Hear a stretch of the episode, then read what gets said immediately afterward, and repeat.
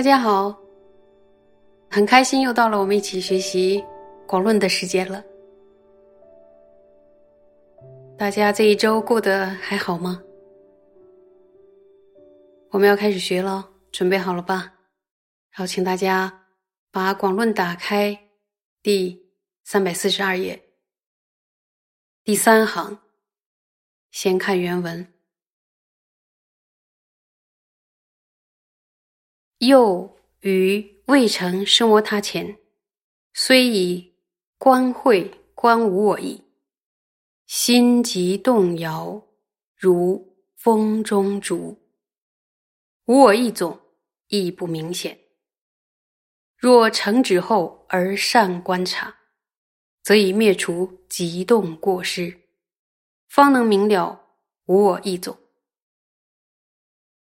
故比不舍那。心不动分，是从无分别奢摩他生，达十亿分，非从止生。解释一下这一段的话，说在还没有修成奢摩他以前，即使呢以观察会观则无我的意涵，但是内心呢会极度的动摇，动摇到什么程度？就像。风中的烛火一样，因此呢，无我的意功相也是不清晰呀，达无我的意功相也看不清楚。一旦修成了寂止之后，状况就不一样。那个时候再进行观则的话，由于已经灭除了极其动摇的这个过失，所以呢，无我的意功相就变得很清晰。这个时候就会显现的比之前呢更加清晰。因此呢，比布舍那心不动摇的那一份，是从无分别的奢摩他出生的；但是呢，正的实性的那一份，就不是从寂止出生的。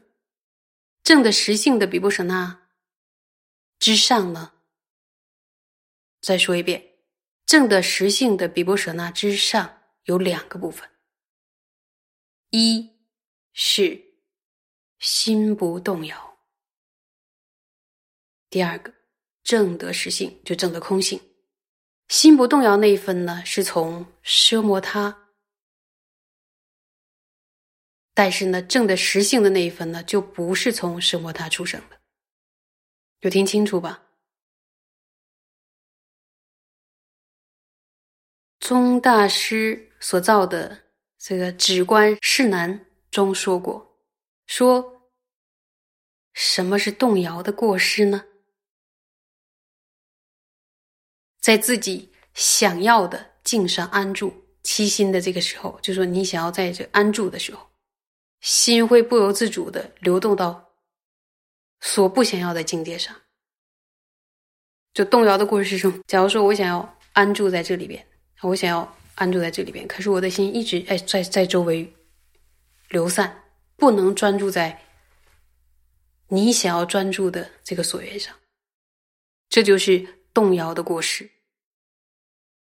然后接着接下来呢，宗大师又举了一个例子，我们呢可以往下看。看书说，譬如灯能照色之分，是从前柱及火而生，非从遮风障幔等起。灯火不动坚固之分，则从障幔等生。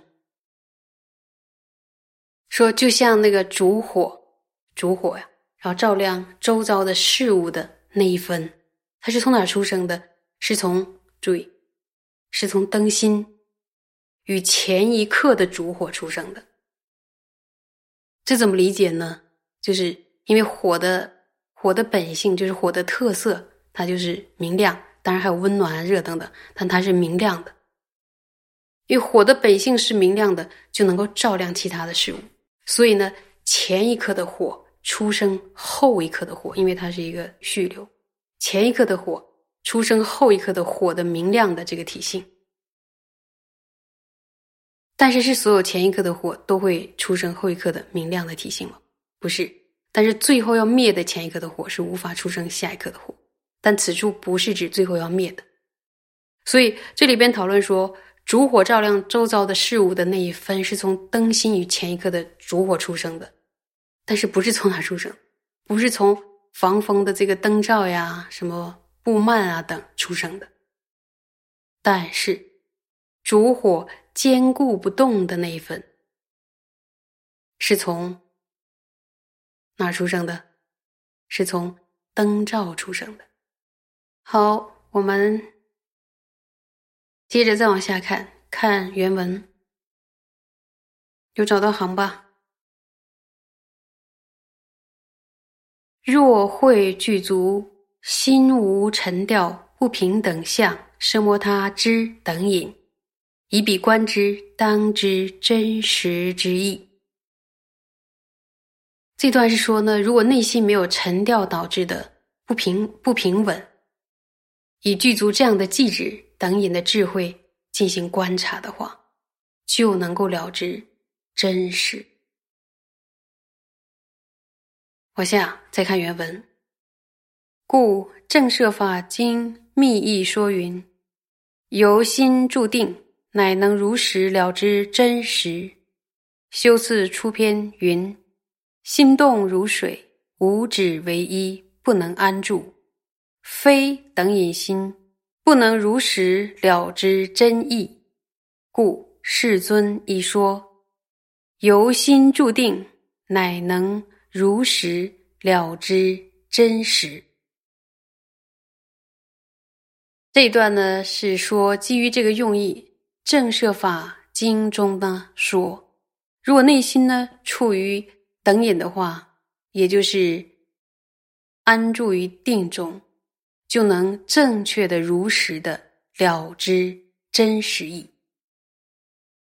不只是经典中这样说，然后修次出边呢中也有这样说：说由于内心呢波动像水一样，那么如果像水一样是没有寂止的这个基础，它就没办法安住。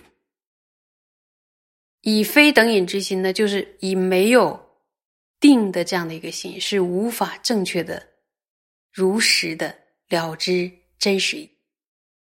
没有入定的话，就是无法正确如实的注意了知真实意的。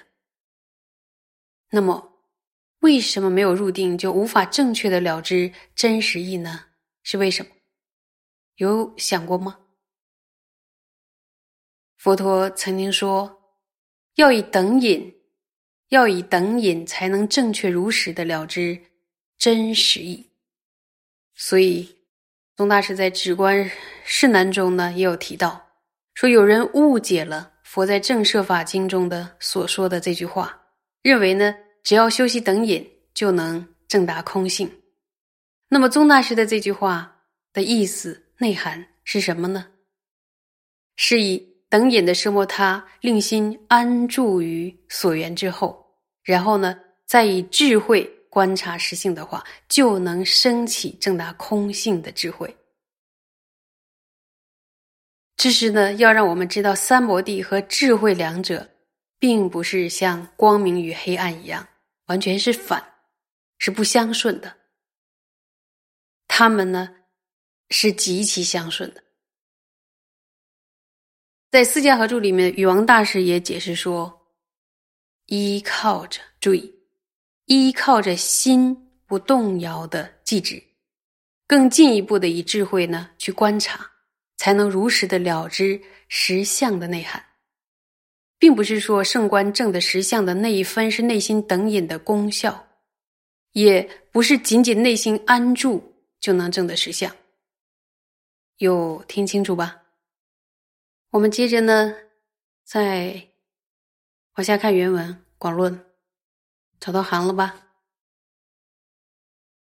又若呢，成就是摩他，非仅能遮正观无我性，会动摇过失，即修无常业果、生死过患、慈悲菩提心等，凡此一切妙观察会所观察修。于所缘境散乱过失，亦皆能浅。各于所缘无散乱故，所修众善力竭极大。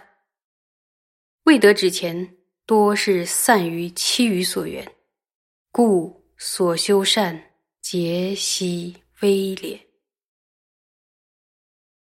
那么这一段呢，是说，如果修成了什么他，注意哦，如果修成了什么他，说不仅如理观则无我的智慧能够遮止动摇的果实。就说不仅仅是呢，在观察空性的这个智慧上，我们能够非常非常厉害的就把它这个摇动的过失完全的去除掉了，就是可以准确清晰的观察空性。不仅仅是这样，修习无常业果轮回过患，还有慈心悲心菩提心等等，凡是以分别观察的智慧进行的观察修，这一切呢，注意。这一切也都能够遮止所缘散乱的这个过失，所以呢，能够去入各自的任何的所缘，而不会散漫到其他的地方。所以所修的众善呢，注意所修的众善力结极大，就是力气非常大。无论做任何的善行，力量都极其的强大。还没有获得机智以前是什么样的，多半会散到其他所缘，所以这个心跳来跳去，跳来跳去。所以呢，一切行善的力量呢都是非常微弱的。接下来，宗大师呢又引了入行论，我们可以往下看，说如入行论云：诸人心散乱，住烦恼池中。又云。虽经常时修念诵苦行等心散乱所作，佛说无义力。那么在《四家合述》里边呢，八所尊者对这段入行论的文是有解释的。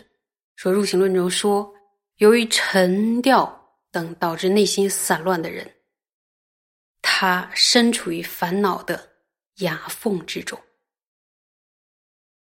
而烦恼的牙缝呢，就像凶恶的猛兽的牙缝一样。身处在烦恼的牙缝中的人，一定会迅速的被烦恼消灭，所以是非常危险的。然后入行论又说说，即使长时间的注意，长时间的行持念诵陀罗尼咒，还有人现在比如说长时间的念观世音菩萨、念阿弥陀佛。然后，甚至还有斋戒等等这些苦行，但是内心散乱到其他的地方来行持的话，明了真实意的佛陀对这种行为的评价是什么呢？说这有没有意义呢？说这是没有意义的，功德不太大。佛陀在哪里边有说呢？佛陀在经典中说：“比丘们。”内心散于五欲的苦行以及念诵等，将会没有成果。佛陀说，无法获得想要的成果。谁想要的成果？他说，佛陀想要我们获得的成果，也是我们内心想要透过念诵啊、苦行啊、斋戒啊这些，我们想要得到的那个结果。如果散乱的话，即使多长时间的修行，其实。都没有意义，因为不会得到我们想要的那个结果。这句话很重哦，也很重要。然后希望我们能够常常的串习佛陀说的话，然后记住这样的知见。谢谢大家。